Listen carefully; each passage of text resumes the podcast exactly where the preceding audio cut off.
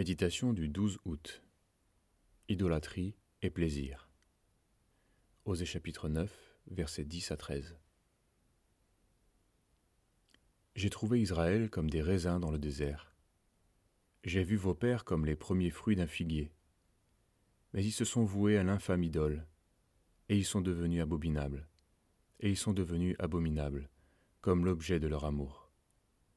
Éphraïm, lorsque je regarde du côté de Tyr, est planté dans un pâturage agréable. Mais Éphraïm est destiné à mener ses enfants vers celui qui les tuera. Ce chapitre 9 du livre d'Osée est terrifiant. Il décrit les conséquences tragiques de l'idolâtrie, mettant ainsi en évidence la gravité de ce péché. Au cours de son réquisitoire, l'Éternel rappelle le contexte de cet égarement. Israël a été trouvé dans le désert, et l'Éternel l'a placé dans un pâturage agréable. Dieu l'a béni, lui a donné un pays beau et fertile, mais voilà que cette bénédiction a été détournée. Dans le lieu agréable, on a placé l'idole. Tu as oublié le Dieu de ton salut. Tu ne t'es pas souvenu du rocher de ta force. C'est pourquoi tu as fait des plantations d'agrément, tu as mis dans la terre des pousses étrangères. Le jour où tu les plantas, tu les entouras d'une haie, le matin même, ta semence donna des fleurs.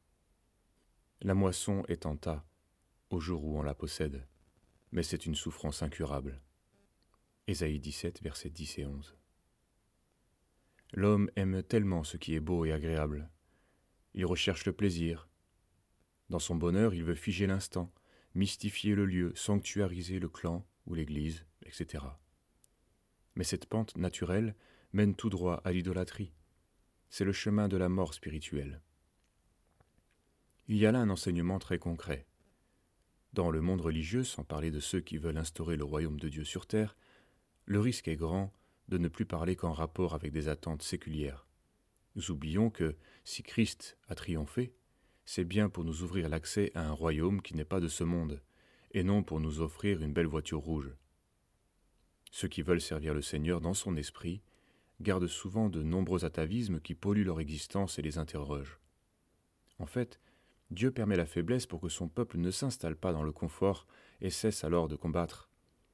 Quel que soit le tempérament, l'œuvre de Dieu ne se fait donc pas facilement. Mais au sein de la difficulté, le serviteur espère toujours, attend la délivrance et se réjouit de ce que Dieu accorde. Il y a là un réel apaisement. J'ai combattu le bon combat, j'ai achevé la course, j'ai gardé la foi. Désormais la couronne de justice m'est réservée. Le Seigneur, le juste juge, me la donnera en ce jour-là, et non seulement à moi, mais à tous ceux qui auront aimé son apparition. 2 Timothée 4, versets 6 à 8.